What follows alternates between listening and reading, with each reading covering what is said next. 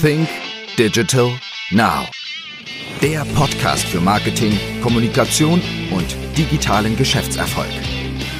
Gastgeber ist Österreichs führender Storytelling-Experte Harald Kopeter. Hallo und herzlich willkommen zu einer neuen Ausgabe von Think Digital Now. Mein heutiger Gast ist Lorenz Schmolli und für all jene, die Lorenz Schmolli nicht kennen, darf ich ihn einmal näher vorstellen. Lorenz Schmolli ist seit drei Jahren CEO bei Studio Austria. Studio Austria ist eine App für Studenten, für alle Hochschulen, für alle Universitäten und diese App vereint im Grunde genommen einen Stundenplan, einen Raumplan, Prüfungstermine. Sie hat eine Mail-Funktion, eine Chat-Funktion, aber du findest in dieser App auch das Menü der Kantine beispielsweise und auch vieles mehr. Was genau darüber reden wir jetzt mit Lorenz Schmolle. Hallo Lorenz. Hallo, freut mich heute hier zu sein. Lorenz, ich habe gelesen, am Anfang war ja gar nicht unbedingt eine App geplant für Studierende, sondern es soll eine andere App geplant gewesen sein. Was war vorher geplant? Genau, richtig. Also davor war eine Fitness-App geplant tatsächlich namens Liftix. Also die fünf Gründerinnen von Studo, das waren die Stefanie, der Valentin, der Christian, der Manuel und der Julian. Die haben sich 2014 äh, zusammengerauft und 2015 ein Unternehmen gegründet äh, mit dem Plan, ein Digitalunternehmen eben äh, zu forcieren, also eine Digitalunternehmung. Und und äh, dadurch, dass alle eigentlich ausschließlich von dem Gründerteam sehr fitnessbegeistert sind, wollten sie unbedingt damals eine Fitness-App miteinander eben ähm, jetzt vermarkten und entwickeln. Und da war es so, das Problem, äh, was sich da stellte, war, dass man jedes Mal, wenn man ähm, praktisch etwas fertiggestellt hat, eine Funktion fertiggestellt hat, auf was Neues drauf kam. Man hat die App letztendlich leider nie veröffentlicht. Und irgendwann war es aber so, dass man gesehen hat, dass nämlich ein Nebenprojekt, äh, damals eine reine Studierendenapplikation, die von Valentin ins Leben gerufen worden ist und Christian federführend, also die beiden, weil sie an der TU Graz studiert haben zu der Zeit, ähm, dass die eigentlich sich sehr großer Beliebtheit erfreute. Und dann hat man gesagt, okay, nein, wir haben so viele Nebenprojekte, wir haben jetzt äh, die Fitness-App, wir haben damals so eine News-App namens Snaps noch programmiert und wir haben äh, dann auch die damalige Studio-Version, also eine Universitäten-App programmiert eine Hochschul-App zur Studienorganisation. Wir müssen umschwenken und müssen auf uns auf ein Projekt konzentrieren, weil unsere Zeit ist eigentlich das, diese Ressource, die wir ähm, jetzt, sage ich mal, effizient nutzen müssen. Und wenn das das ist, was jetzt am besten funktioniert, ohne dass wir jetzt großen Effort da reingesteckt haben, dann sollten wir da umschwenken. Und so ist das zustande gekommen, dass man Liftix eigentlich leider vergessen hat. Da gibt es jetzt noch ein paar Handtücher bei uns im Büro, aber dahingehend hat sich eben Studio entwickelt. Jetzt habe ich vorher versucht, Studio in meinen Worten etwas zu beschreiben. Jetzt bin ich mal gespannt darauf und sicherlich auch unsere Hörer, wie Studio in deinen Worten beschrieben wird, beziehungsweise wie es funktioniert. Studio ist nichts anderes als eine zentral und effiziente Möglichkeit, sämtliche Online-Services mobil optimiert am Smartphone zu bedienen. Das heißt, ähm, eine Hochschule hat meistens mehrere verschiedene Online-Systeme im Einsatz, sei es ein Learning-Management-System, da gibt es Moodle, Blackboard, Mahara etc., ja, die verwendet werden können, teilweise auch sogar mehrere zeitgleich im Einsatz an einer Hochschule. Dann gibt es ein Campus-Management-System, wo die ganzen Kurse verwaltet werden. Es gibt ähm, einen, ein Mail-System, es gibt äh, noch viele weitere ähm, Systeme, die, die verwaltet werden können, wie beispielsweise ein Intranet. Und da ist der große Vorteil bei Studo, dass man praktisch zentral bei einem Klick, bei einem Touch sämtliche Systeme verwalten kann. Ähm, was das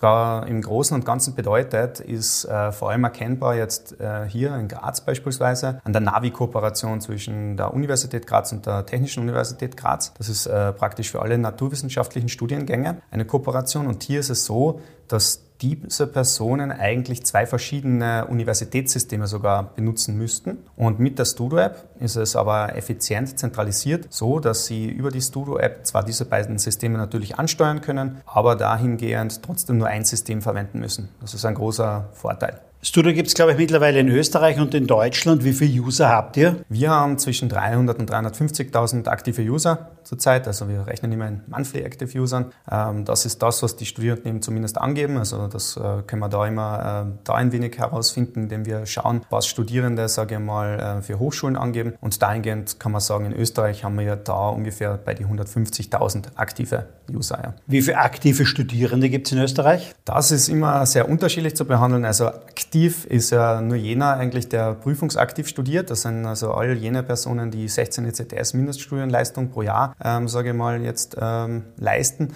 Das sind zwischen 250 und 280.000 Studierende. Und global gesehen in Österreich gibt es, glaube ich, umschlagsmäßig um die 350.000 Studierende. Das ist nicht ganz so leicht zu erfassen, weil es oft Doppelmatrikulationen gibt. Aber da kann ich auf die Datenbank Unidata GV vom Bildungsministerium verweisen, die ist da eigentlich relativ genau. Wie lange seid ihr jetzt schon auf dem Markt? Wir sind jetzt ähm, seit 2016 mit der Studo-App auf dem Markt. Da waren die fünf Gründerinnen damals noch praktisch zu siebt insgesamt im Team. So zwei weitere Freunde sind dann hinzugekommen. Der Valentin hat noch eine Freundin gehabt auf der Uni, die dann ins Unternehmen eingetreten ist und äh, eben auch ähm, ein weiterer Kollege, der Soltan, der ähm, sehr früh, der erste, deswegen äh, erwähne ich ihn auch gleich namentlich, er war der erste tatsächliche Mitarbeiter jetzt, sage ich mal, von Studo, ähm, ist ein guter Freund von uns allen und ist seitdem auch dabei als Backend-Developer. Und ansonsten noch die Niki, die war auch gleich von erster, Frau erster Stunde, sage ich mal. Ja. Seit wann bist du dabei? Ich bin seit Ende 2018 dabei. Ist es jetzt so, dass äh, ihr noch mehrheitlich Studierende seid, ihr das Studium beendet habt oder manche das Studium abgebrochen haben wegen der App?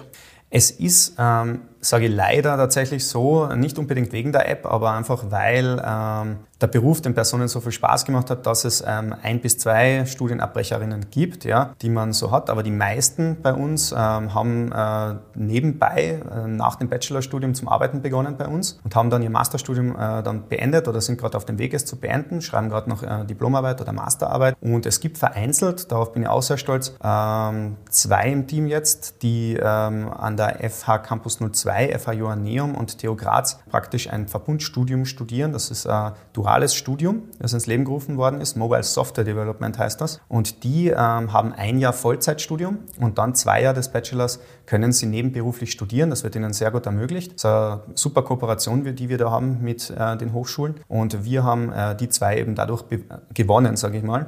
Ähm, dass wir vor Ort da bei dieser Jobmesse mal dabei waren und bei einer Öffnungsveranstaltung. Dann haben wir ähm, uns näher unterhalten und sind draufgekommen, das sind super Softwareentwickler. Die haben äh, bereits seit ihrem 11., 12. Lebensjahr schon eigene Apps geschrieben oder kleine Softwareprogramme geschrieben und ähm, denen macht Softwareentwicklung einfach Spaß und darum geht es ja. Das ist auch wahrscheinlich auch der Grund, sage ich mal, warum diese äh, ein bis zwei Personen ihr Studium dann letztendlich leider aufgegeben haben, weil ihnen primär diese praktische Softwareentwicklung mehr Spaß gemacht hat als jetzt die reine Theorie.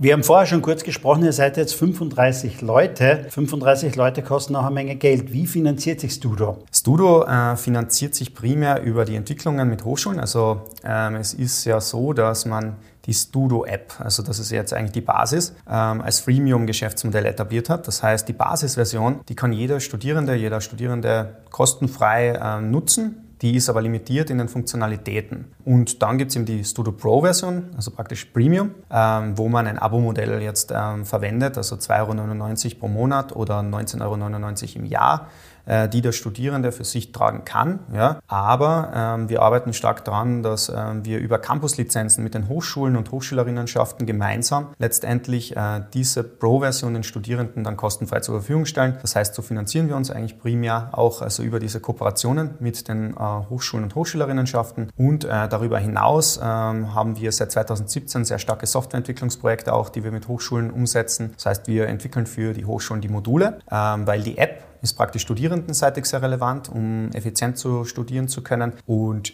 die Module, die sind wiederum für Hochschulen sehr spannend, weil man die App dann dahingehend als Kanal nutzen kann für Wissenschaft, aber auch für Administrationszwecken. Beispielsweise haben wir gerade, du hast eh kurz erwähnt, den digitalen Studierendenausweis entwickelt mit der Fachhochschule Campus 02. Und für die äh, war dieser Ausweis auch unter anderem ein Kostenersparnis, weil man vorher diese Scheckkarten drucken musste. Ähm, und dahingehend lässt sich jetzt einfach der Ausweis ganz einfach in die App implementieren. Dort haben wir tatsächlich diesen physischen Ausweis auch substituiert. Also, ähm, und jetzt arbeiten wir gerade daran, das global dann auch für andere Hochschulen also anzubieten. Also das ist ein Modul, das man äh, hinzukaufen kann, wenn man eine Campuslizenz eben finanziert für Studierende. Und äh, da ist es aber so mehr oder weniger, dass man nicht den Ausweis jetzt komplett substituiert, sondern es wird nach und nach wahrscheinlich so sein, dass man mehr auf den digitalen Studierendenausweis setzt und zu Anfangs wird es beide Möglichkeiten geben, den physischen Ausweis, ein Checkkartenformat sowie auch den normalen digitalen Studierendenausweis. Wie viele der User haben jetzt quasi ein Premium-Abo, egal ob sie das selber bezahlen oder aber über quasi das, das Campus-Modell? Ich kann es jetzt nur für,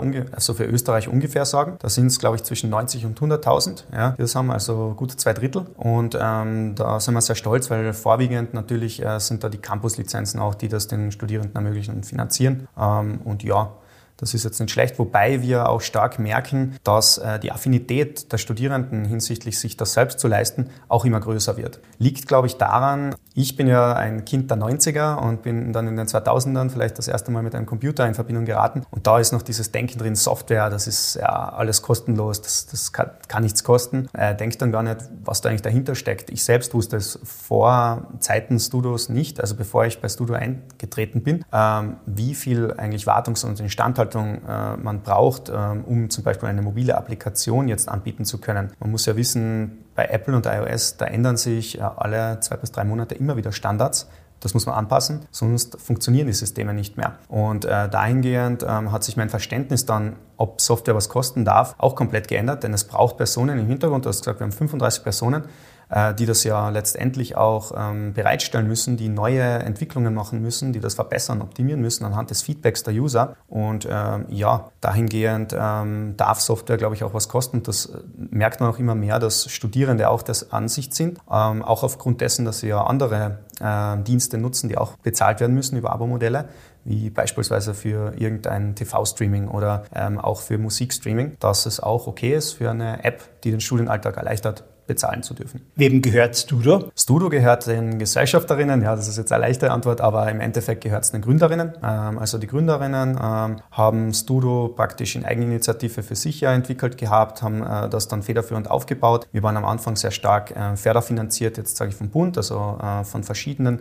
Stellen, die es eben gibt, wie Beispielsweise SFG gibt es ja da oder FFG-Förderung, die wir bekommen haben. Aber dahingehend, mittlerweile stehen wir auf den eigenen Beinen, sage ich mal so, äh, im Großen und Ganzen und können so jetzt eigentlich mit dem, was wir erwirtschaften, auch expandieren. Will irgendwann einmal ein Investor reinkommen? Gibt es Investoren, die da anklopfen, wenn ihr über 300.000 User denn habt, wenn ihr ein Abo-Modell habt, das man skalieren kann? Ist es doch immer so, dass das speziell nicht, also bei, bei Apps nicht gerne von Investoren jetzt einmal angesehen wird, um mal zu schauen, was kann ich denn daraus machen? Ja, es gibt ähm, tatsächlich schon natürlich Investoren. Für uns ist es aber so, dass wir einen Evergreen Case gestalten sollen. Was heißt das im Großen und Ganzen? Die meisten, also die große Bandbreite von Unternehmen, gerade im Digitalbereich, die planen immer einen Exit Case oder auch einen IPO, einen Börsengang mit Exit im Endeffekt mit dem Investor gemeinsam. Äh, bei uns ist es aber so, wir sind, wenn, dann überhaupt eher auf der Suche nach Business Angels, die uns jetzt, sage ich mal, mit Netzwerk, Know-how und ähm, monetären Mitteln unterstützen, weil wir nachhaltig einfach das Unternehmen aufbauen wollen. Für uns war es immer so, wir nennen es weil die Unternehmenskultur uns sehr wichtig ist. Culturetopia, also Studo, ist ein Arbeitsplatz, wo ich jeden Tag sehr gerne hinkommen soll. Und wir haben Angst, wenn wir das verlieren würden, also wenn wir das Unternehmen aus der Hand geben würden, dass das es das nicht mehr wäre, weil das äh, tatsächlich bei anderen Unternehmen, die man jetzt so kennt, äh, wenn sie verkauft worden sind, auch leider der Fall gewesen ist. Und das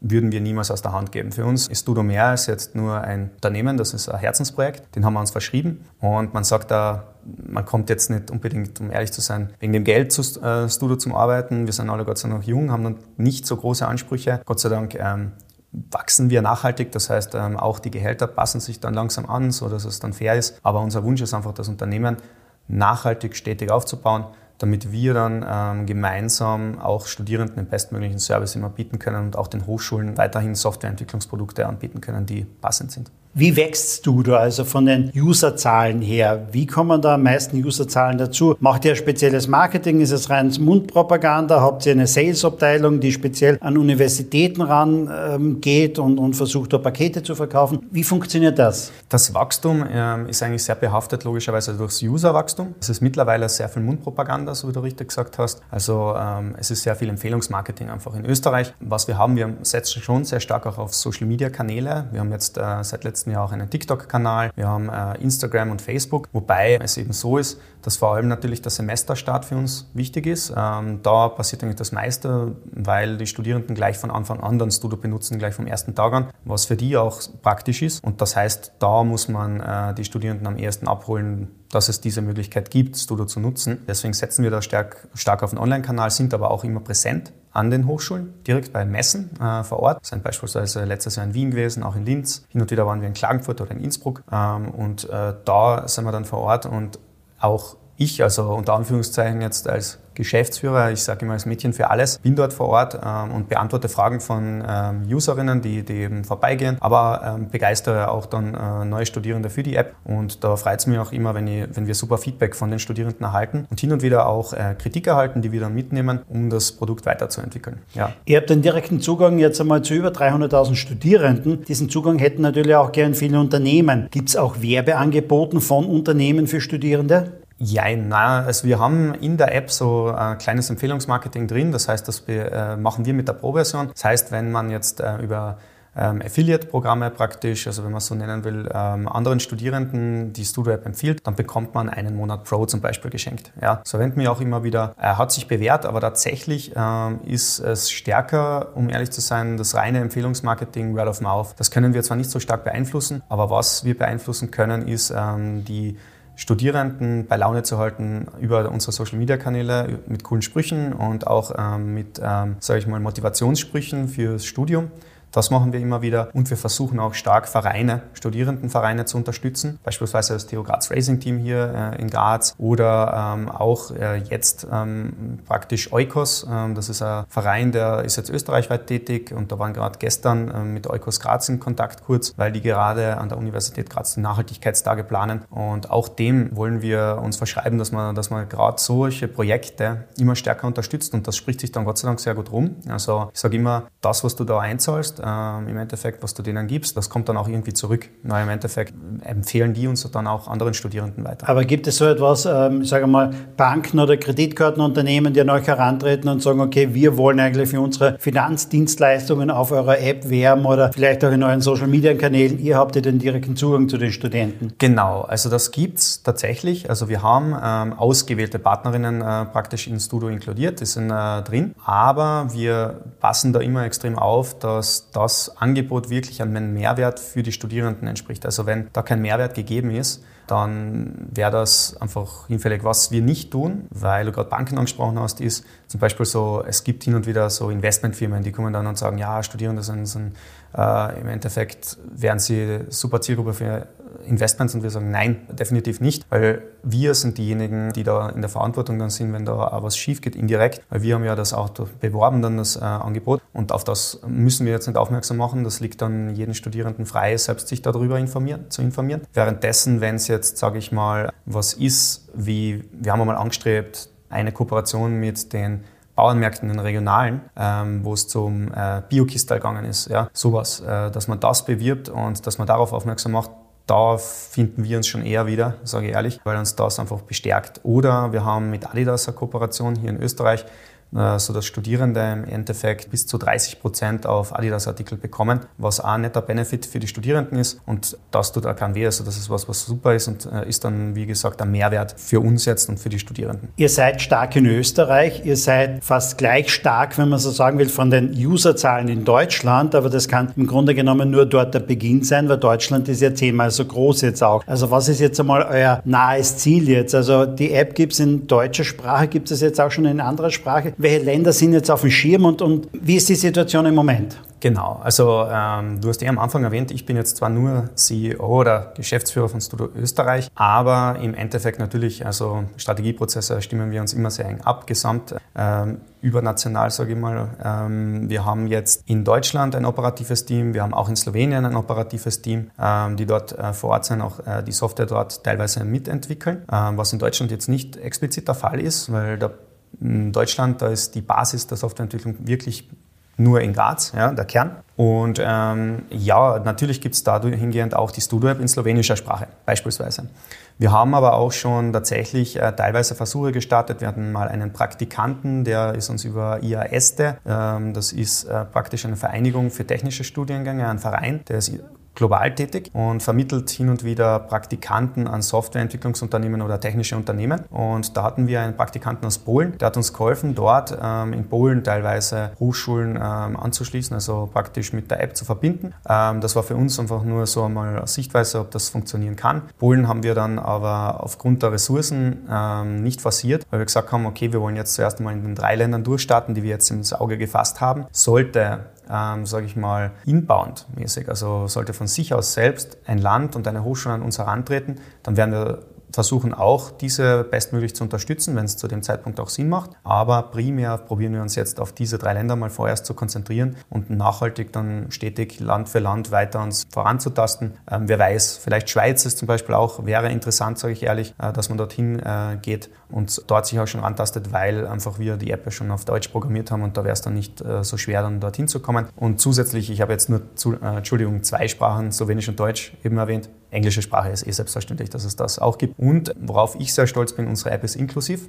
Das heißt, auch Personen, die jetzt eine Sehbehinderung haben, haben die Möglichkeit, die App vollständig zu bedienen was sehr gut ist, weil viele Campus-Management-Systeme leider eben genau das nicht können, dass man das über den Laptop zum Beispiel machen kann oder so. Und so hat aber trotzdem ein Studierender mit Sehbehinderung im Endeffekt die Möglichkeit, über das Smartphone das Campus-Management-System komplett zu bedienen und alle Online-Services zu bedienen. Wie schaut eigentlich jetzt einmal der Mitbewerb aus? Gibt es in Österreich einen Mitbewerb? Wie sieht es in anderen Ländern aus? Was, was, was wird international genutzt? Naja, man sagt immer, da gibt es ein gutes Sprichwort. Ich habe Betriebswirtschaft an der Universität Graz studiert und ähm, da ist uns immer beigebracht worden, wenn es keinen Mitbewerb Mitbewerber gibt oder keinen Wettbewerb, dann gibt es vielleicht gar keinen Markt. Ja, das heißt, ähm, natürlich, es gibt international gesehen äh, mehrere Mitbewerber, ja, die ähm, im ähnlichen Segment ähm, sich aufgestellt haben. Bei uns ist es vielleicht noch einmal sage ich stärker, dass wir wirklich ähm, wollen, äh, dass man direkt mit den Hochschulen äh, Softwareentwicklungsprojekte umsetzt. Das ist bei anderen Unternehmen, wenn man sich so anschaut, äh, meistens nicht immer so. Die haben wirklich die mobile Applikation an sich und versuchen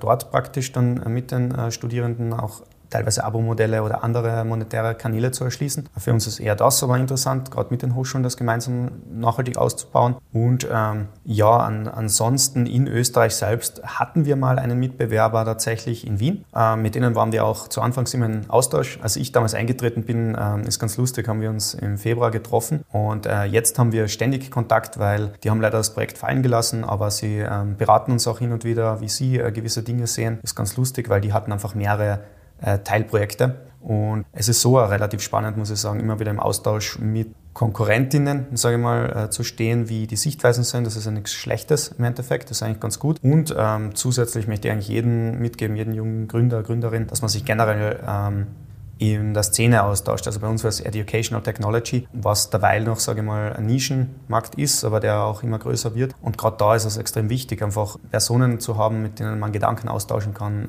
Sparringpartner, etc. Ja. Kurze Unterbrechung, diesmal in eigener Sache. Die letzten Monate und Jahre haben uns gezeigt, wir brauchen im Business neue Lösungen, wir brauchen neue Ideen, wir brauchen frische Ideen. Und genau darum geht's am Fresh Content Kongress am 19. Mai im Kongress Graz. Der Fresh Content Kongress ist eine Veranstaltung, die ich seit fünf Jahren veranstalte. Dabei geht es um die wesentlichsten Themen im Unternehmertum, im Business. Es geht um die Themen Marketing, Sales, Kommunikation und Unternehmertum. Und auch heuer werden am 19. Mai wieder ganz tolle Gäste und Speaker mit dabei sein. Unter anderem Jörg Löhr. Jörg Löhr ist einer der bekanntesten Persönlichkeitstrainer im deutschsprachigen Raum. Oder René Bourbonus, aus meiner Sicht einer der besten Rhetoriktrainer im deutschsprachigen Raum. Mit dabei ist auch Frank Doppheide. Frank Doppheide war über viele, viele Jahre CEO von Grey International, einer der größten Werbeagenturen. Er war Geschäftsführer der Handelsblatt Mediengruppe und hat seit rund einem Jahr über ein Jahr eine eigene Agentur und hat 2021 ein Buch geschrieben. Es ist ein Spiegel-Bestseller geworden. Es nennt sich Gott ist ein Kreativer und kein Controller. Mit dabei ist auch Andreas Spur. Auch er hat schon mehrere Bestseller geschrieben. Sein neuestes Buch nennt sich Business geht heute anders und genau darüber wird er am Kongress sprechen. Noch mit dabei ist Christian Lindemann. Christian Lindemann, auch er hat 2021 ein Buch herausgebracht. Es nennt sich Souverän auf den Bühnen des Lebens und wenn einer über die Bühnen des Lebens sprechen sprechen kann, dann ist es Christian Lindemann, denn Christian Lindemann ist der einzige deutschsprachige Solo-Act bei Cirque du Soleil weltweit. Er wird auch genannt der König der Taschendiebe und in seinen Vorträgen und Workshops zeigt er den Leuten, wie man auf der Bühne des Lebens agiert, denn du selbst stehst jeden Tag auf der Bühne des Lebens. Egal ob vor deinen Mitarbeitern, vor deiner Familie, vor deinen Kindern, in allen Gesprächen gilt es darum, einfach souverän zu agieren. Ja, und ich selbst werde aus meinem klassischen Gebiet im Thema Storytelling im Grunde genommen wieder einige meiner besten Geschichten präsentieren. Darum geht es beim Fresh Content Kongress am 19. Mai im Kongress Graz. Du kannst live mit dabei sein, entweder im Kongress Graz oder aber auch per Livestream. Du findest den Link dazu ganz einfach in den Show Notes oder aber du gehst einfach rein und gibst einfach in den Google-Suchschlitz Fresh Content Kongress ein und es ist ohnehin der einzige, der sich so nennt. Würde mich freuen, dich am 19. Mai persönlich begrüßen zu dürfen. Und nun geht's weiter im Podcast.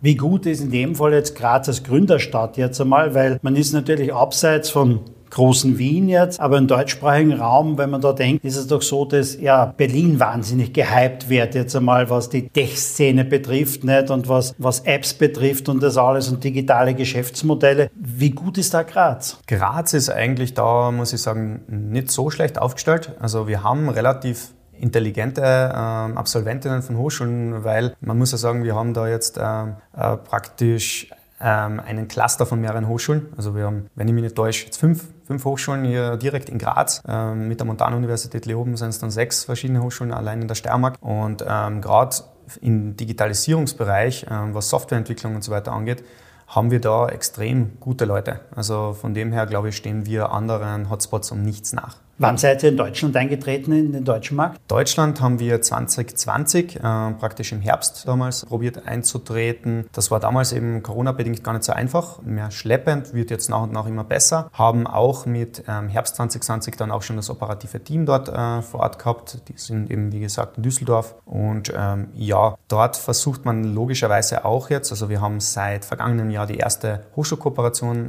abgeschlossen, was sehr positiv ist, arbeiten auch weiter mit weiteren Instituten zusammen und ähm, versuchen jetzt gerade eben noch stärker in ins Gespräch zu treten. Da war die große Herausforderung und deswegen haben wir uns auch für operative Teams vor Ort entschieden, immer wieder die kulturelle Barriere auch. Also man wird als Österreicher oft natürlich belächelt, wenn man kommt, äh, gerade im großen Deutschland, ist klar, weil die natürlich auch eigene Unternehmen vor Ort haben und auch eigene Softwareentwicklungspartnerinnen. Aber wenn man sich dann bewährt und wenn man sieht, wie wir bemüht wir jetzt sind und wie gut das Team auch ist und lösungsorientiert, dann kann man da schon sehr viel rausholen. Ich habe, glaube ich, auch gelesen, also dass in Zukunft euer Plan ja auch ist, Partner der Digitalisierung der Hochschulen zu sein. Das heißt, euer Fokus und, und ähm, euer Akquisitionsfokus liegt immer mehr auf der Hochschule, als wie jetzt einmal vielleicht den einzelnen User zu akquirieren, oder? Ähm, das ist, glaube ich, beidseitig. Also es ist auf der einen Seite natürlich ist es gut, ähm, wenn man eine gute Userbase hat, weil es spricht ja für sich, wenn man an einer Hochschule viele Userinnen hat, dass man diesen, die Services super unterstützt, die die Hochschule anbietet und praktisch mobil optimiert wiedergeben kann, ja? besser und effizienter effizienter steuerbar macht. Somit auch die Studierbarkeit, sage ich ehrlich, ähm, erleichtert für Studierende im Studium. Aber logischerweise ist auch unser Ziel, ähm, nicht nur die App alleine ähm, anzubieten, sondern weitere Softwareentwicklungsprojekte abzuwickeln. Wir haben eine digitale Anwesenheitsliste beispielsweise geschaffen, wo wir komplett von diesen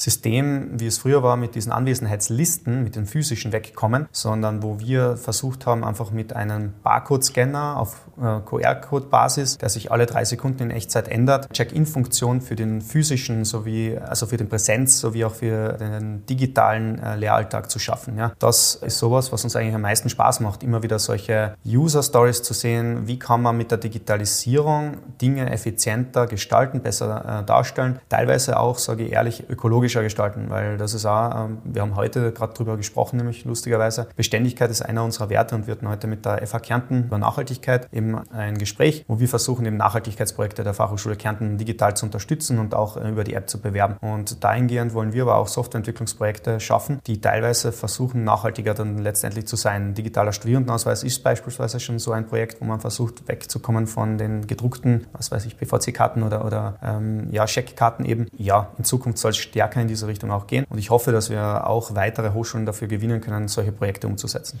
Aber jetzt einmal ehrlich, ich meine, früher konnte man doch als Student bei den Anwesenheitslisten ein bisschen schummeln. Wenn ich jetzt einen QR-Code habe, der sich alle drei Sekunden ändert, dann fällt das ja auch weg. Also wieso wollt ihr den Studenten den Spaß nehmen? Da hagelte es tatsächlich sogar im Unternehmen selbst Kritik. Also im Studio-Team haben wir dann oft die Kritik gehört, hey, warum habt ihr das jetzt gemacht? Weil hinsichtlich dessen, ähm, das war ja das Schöne, teilweise, man kann man ja offen sprechen, aber im digitalen Jahr hin und wieder die, die Personen waren dann kurz da und dann waren sie wieder weg. Und das ist eben da ihnen jetzt endlich, letztendlich genommen worden. Ähm, ja, ist so, aber die Hochschulen, man muss ehrlich sein, das ist halt so, Präsenz ist ähm, oft ein Teil der Benotung. Das ist halt wichtig. Und die paar Stunden, die man da als Studierender äh, jetzt äh, da sitzt und sich hoffentlich auch ähm, interdisziplinär unterhält, die schaden denen jetzt auch nicht. Äh, eine Mitarbeiterin von mir, die auch studiert hat äh, und die App natürlich hat, hat mir gesagt, ne, es gibt auf der App auch Mental Health Chat. Hat sich diese jetzt in der Corona-Zeit, hat sich da wahnsinnig viel getan da oben? Ähm, wie, wie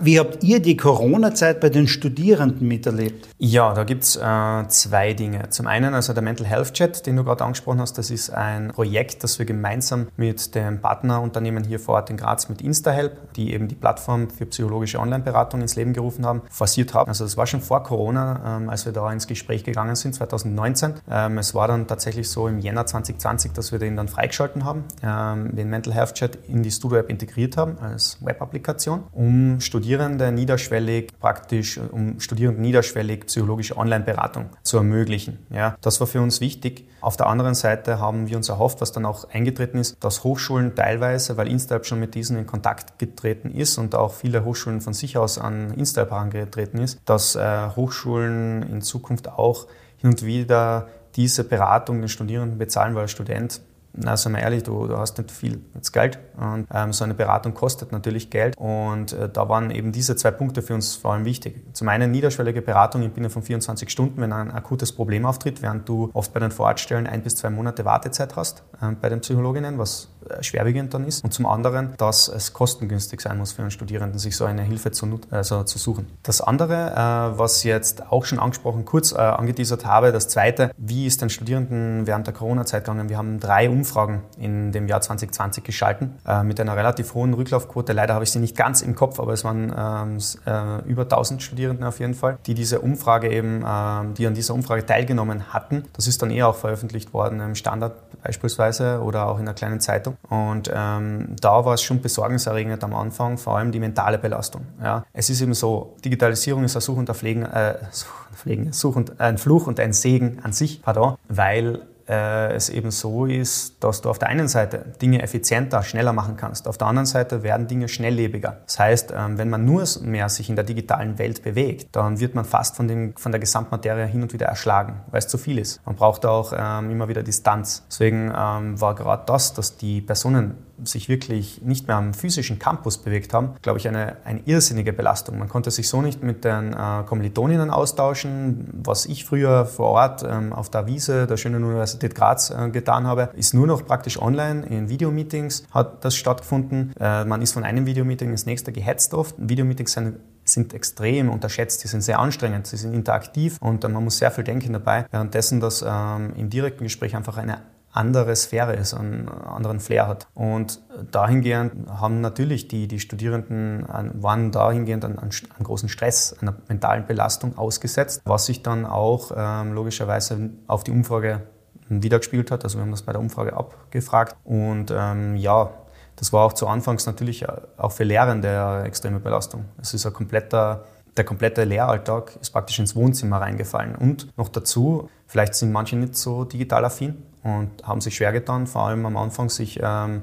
mit den äh, verschiedenen Portalen, die man dann benutzen muss, eben anzufreunden. Eine weitere Zusatzbelastung, die nicht ganz einfach abzuwickeln ist. Mittlerweile hat sich das, äh, sage ich mal, Gott sei Dank wieder halbwegs normalisiert, stabilisiert, aber ähm, dahingehend, das war schon eine schwer, also wirklich schwerwiegende Zeit damals. Für uns, äh, sage ich als Organisation, war es insofern leichter, weil wir diese Homeoffice-Kultur teilweise schon gelebt hatten. Wir hatten die ganzen Systeme ja bereits im Einsatz, waren gewohnt, sie zu nutzen, aber jetzt praktisch direkt Präsenzlehre rein digital abzubilden, fast unmöglich. Also Ihr sammelt natürlich klarerweise auch ganz viele Daten. Ihr wisst, wann jemand studiert, was er studiert, wo er studiert. Ähm, und natürlich, wenn man da jetzt hingeht, natürlich auch äh, diese Mental Health Chat, vielleicht auch welches Problem es dort und da gibt. Nicht? Es gibt eine Chat-Funktion, eine E-Mail-Funktion. Also ihr wisst sehr, sehr viel mitunter von den Studenten. Kommen da irgendwann einmal bei den Studenten vielleicht auch, und die sind ja damit unter doch auch immer kritisch und sensibel auch, ähm, irgendwelche Diskussionen auf zum Thema Datenschutz oder irgendwelche Bedenken. Wie geht ihr damit um, beziehungsweise ähm,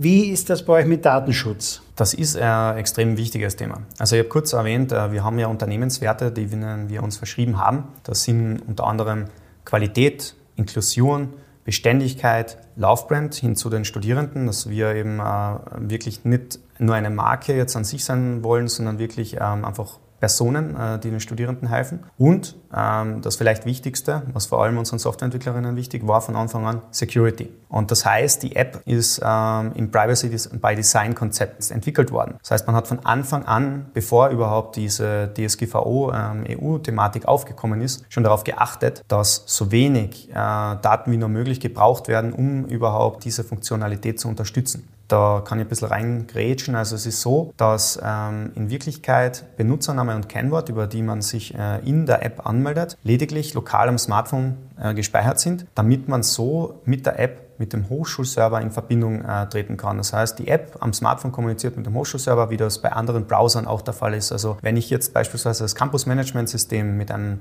Mozilla Firefox Browser aufmachen würde, wäre das genau dasselbe, weil ich muss dort auch Benutzernamen und Kennwort in dem Feld angeben, mich kurz einloggen und das war's. Das Einzige, was äh, den Studierenden dahingehend erleichtert wird, ist, dass es mit Single Sign-On versehen ist. Das heißt, ich brauche nur einmal Benutzername und Kennwort eingeben und kann somit alle Systeme immer wieder bedienen. Kann man natürlich schützen, also mit einem sechsstelligen Code. Wir arbeiten gerade dabei daran, Fingerprint auch, also Fingerabdrucksensor auch ähm, als Sicherheitsmaßnahme zu implementieren. Und zusätzlich ist es natürlich so, dass es sowieso vom Smartphone am sicheren, ähm, also soll man sagen, in der sicheren Sphäre des Smartphones, ähm, weil jedes dieser Anbieter, sei es jetzt ähm, Samsung oder ähm, was weiß ich, Apple, egal ob Android oder, oder iOS, eine eigene Sicherheitssystem, also eigene Sicherheitssysteme am Smartphone selbst hat. Das war mal das Erste. Da haben wir uns auch lange Zeit schwer getan, das immer wieder zu, sage ich mal, zu beweisen, weil ähm, da haben wir dann immer wieder Gespräche geführt und auch natürlich gab es Skeptikerinnen, auch von Hochschulseiten. Wir haben dann hin und wieder so kleinere Audits ähm, hochschulseitig durchführen lassen, datenschutzrechtlich. Aber auch ein Projekt, was sehr kostspielig war, war die TÜV-Zertifizierung. Wir haben uns letzten Jahres, im letzten Quartal, einer TÜV-Zertifizierung für Qualität und Sicherheit in Richtung Datenschutz unterzogen von TÜV Süd. Und das war nicht äh, ganz so billig, aber wir haben sie letztendlich doch gemacht, damit wir jetzt auch dieses Standing nach außen haben, mit, einer, mit einem Prüfzeichen, das tatsächlich datenschutzrechtlich und datenschutzthematisch und security-technisch vor allem auch alles passt. Ja. Ich, habe, ich hoffe, ihr habt dahingehend alles beantwortet, aber man kann auch gern, das ist ein Thema, da kann man, kann man sehr tief eintauchen im Endeffekt. Ja. Und ich gehe davon aus, dass die Server irgendwo in Europa sind, in Richtig. der Europäischen Union. Genau, genau. Und also die Daten nicht in die USA gelangen ja. oder, oder irgendwo nach Russland nicht, oder wo auch immer hin. Ja, das kam tatsächlich von einer ähm, Hochschule gerade diese Woche, dann, äh, letzte Woche, pardon, letzte Woche, da, da haben wir kurz drüber gesprochen, wo denn unsere Server liegen. Äh, doch hoffentlich bitte nicht in Russland. Haben wir natürlich verneint, also wir haben keine Server in Russland, wir haben auch keine in den USA. Unsere Server äh, sind in äh, Straßburg sogar, Straßburg teilweise Paris, also in Frankreich und liegen in der Gaia X Cloud. Das heißt, die Gaia X Cloud ist ein rein europäisches Ökosystem, Cloud-System. Ähm, ja, ich kann da sogar, wenn man will, den Provider nennen. Äh, das ist bei uns Galingo. Ja, mit denen haben wir einen relativ guten Draht. Jetzt habt ihr mit, in Zusammenarbeit mit Campus 02 in Graz auch den ersten digitalen Studentenausweis entwickelt. Ich glaube, es ist die einzige äh, Universität im Moment, die den verwendet, oder? Ähm, bis dato jetzt die einzige, äh, die ihn verwendet hat, kommt jetzt mit Mitte März dazu, der, zu einer Kooperation mit einer Hochschule für Fort- und Weiterbildung, also im, sage ich mal, Osten Österreichs, ja, wo es äh, dann dazu kommen wird, dass auch dort der digitale Studierendenausweis verwendet wird. Und wir sind gerade mit mehreren anderen Hochschulen ähm, in Kontakt, die das ebenso einfallen, also einführen wollen. Ja. Aber Studentenausweis war in der Vergangenheit ja fast so schon wie immer wie ein amtlicher Lichtbildausweis. Und wir diskutieren in Österreich schon über viele Jahre betreffend den Führerschein am Handy. Wir haben es immer noch nicht geschafft. Nicht? Unsere Ministerin für Digitalisierung verspricht es jetzt einmal für den heurigen Sommer, nachdem sie das schon seit Jahren verschiebt. Wieso kann so etwas so schwer sein, einen Ausweis auf ein Handy zu bekommen? Ihr habt es ja mit dem Studienausweis schon einmal geschafft. Glaubst du, haben wir heuer im Sommer den Führerschein am Handy? Das kann durchaus sein. Tatsächlich, als wir dieses Projekt ins Leben gerufen hatten, ähm, ist das Ministerium für Bildung, Wissenschaft und Forschung an uns herangetreten. Die haben an einem ähnlichen Projekt schon gearbeitet, nennt sich ID Austria. Da geht es wirklich flächendeckend, du hast es gerade richtig erwähnt, um amtliche Lichtbildausweise. Wenn man bedenkt, also der Hochschulausweis kann, er muss nicht ein äh, amtlicher Lichtbildausweis sein, dient primär der Legitimation innerhalb der Hochschule natürlich auch außerhalb bei Museen und äh, anderen äh, Stellen, wo es jetzt um Bildung primär geht. Aber er war jetzt nicht unbedingt ein amtlicher, amtlicher Lichtbildausweis per se. Währenddessen, das ist die Schwierigkeit, man braucht wirklich einen amtlichen Lichtbildausweis und den möchte man digitalisieren wie den Führerschein. Und dazu braucht es ähm, natürlich eine zentrale Stelle, wo die gesamten Daten auch liegen. Und das ist natürlich nicht ganz so einfach, das jetzt zu sage ich mal, zu, zu ähm, entwickeln. Aber da habe ich gute Nachrichten. Eigentlich ähm, glaube ich, dass das mit Sommer tatsächlich in Angriff genommen werden wird, weil wir eben schon letztes Jahr im Sommer in Kontakt waren und die hatten das Ökosystem bereits ähm, schon so stark ausgebaut. Und mein Plan oder der Plan von unserem Studio-Team ist tatsächlich auch mit denen in Kooperation zu treten, damit der digitale Studierendenausweis dann wirklich auch ein richtig amtlicher Lichtbildausweis ist. Das ist das Bildungsministerium, aber das andere ist jetzt das Ministerium für Digitalisierung. Die hat ja das Kaufhaus Österreich ja nicht unbedingt so toll hingebracht gebracht jetzt einmal. Nicht? Also, ähm, und äh, der Führerschein, nicht? also weiß jetzt genauer gesagt gar nicht, wo der jetzt liegt. Nicht? Liegt der im Verkehrsministerium oder wo genau. liegt der genau? Also äh, ich wäre mir da nicht ganz so sicher, oder wenn da mehrere Ministerien müssen zusammenarbeiten. Das ist immer wieder die, die Krux an der Sache, wenn äh, verschiedene Parteien und Organisationen miteinander zusammenarbeiten. Das ist äh, relativ schwer. Man hofft natürlich, dass es dann ein einheitliches Projektteam gibt, äh, das sich der Sache annimmt. Bei ID Austria, ähm, glaube ich, ist das tatsächlich der Fall. Und das soll dann auch ministerienübergreifend funktionieren. Das heißt, heißt, ähm, das ist, wie man sagen will, eine eigene Taskforce, die miteinander das in Angriff nimmt und ich bin schon zuversichtlich, dass es gehen wird. Kaufhaus Österreich ist eine eigene Geschichte. Da möchte ich gar kein Statement abgeben dazu. Jetzt ist es so, ihr begleitet Studenten über einige Jahre mit eurer App und dann scheinen die natürlich klarerweise aus. Ist es nicht schade, einen User zu verlieren und den nicht irgendwann dann weiter zu begleiten? Wäre es nicht toll, ich würde für den auch nur in irgendeiner Form ein Angebot schaffen, denn in der digitalen Welt ist es doch so, habe ich mal einen Abonnenten, dann kann ich ja mitunter ein Geschäftsmodell irgendwie etablieren, auch um den weiter zu versorgen. Also, weil irgendwann mit 25, 28, 30 Jahren oder wann auch immer ist er weg und schade darum, nicht? ein Kunde, der könnte bei euch oder in irgendeiner anderen Form ja so viel mehr kaufen. Es ist ein interessanter Use Case. Man muss mit den Gedanken immer wieder natürlich spielen. Ähm, es ist ja tatsächlich so, dass wir, sagen wir Gott sei Dank, die User dann hoffentlich verlieren, weil sie mit dem Studium fertig geworden sind und das erfolgreich absolviert haben. Aber ja, es ist tatsächlich so, äh, dass auch Hochschulen eigentlich mit ihren Alumnis, also mit, mit den Studierenden, die jetzt erfolgreiche Studien abgeschlossen haben, in Verbindung bleiben wollen. Und dahingehend hat es auch schon öfter ähm, Anregungen von Seiten der Hochschulen gegeben. Was ist da jetzt die Schwierigkeit? Die Studio-App an sich ist eine Studienorganisations-App. Das heißt, ich organisiere meinen Studienalltag. Wenn ich aus dem Studienalltag ausgeschieden bin, dann nutzt mir ja die App leider nicht mehr so viel. Das heißt, es wäre der Use Case auch nicht mehr da, dass ich die App wirklich ähm, benutzen würde, tagtäglich. Ähm, und dahingehend müsste man weitere Use Cases finden, die jetzt Studierende, die jetzt praktisch ihr Studium abgeschlossen haben, auch nach dem Studium noch unterstützen kann. Ja.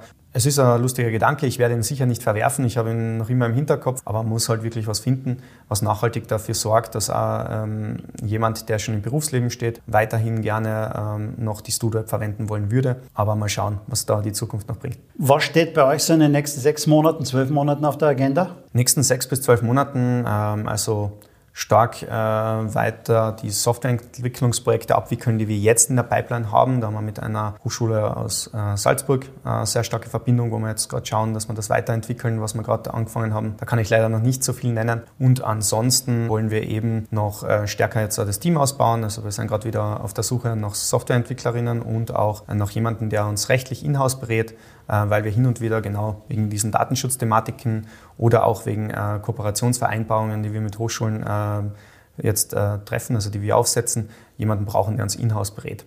Und das sind jetzt so Baustellen. Und das Team wächst. Das heißt, ähm, du hast ja angesprochen, wir sind 35 Personen jetzt und werden noch größer werden. Das heißt, was auch noch ansteht, mit nächstem Jahr wahrscheinlich müssen wir ähm, siedeln. Also das ist auch noch ein großes Projekt. Ansonsten nachhaltig Feedback sammeln, sage ich mal, von den Studierenden, ähm, die App weiter optimieren und ja, mehr bleibt eh nicht über und die App halt immer am Laufenden zu halten. Wartung und Instandhaltung ist eh aufwendig genug und hoffentlich viel Spaß an der Arbeit haben.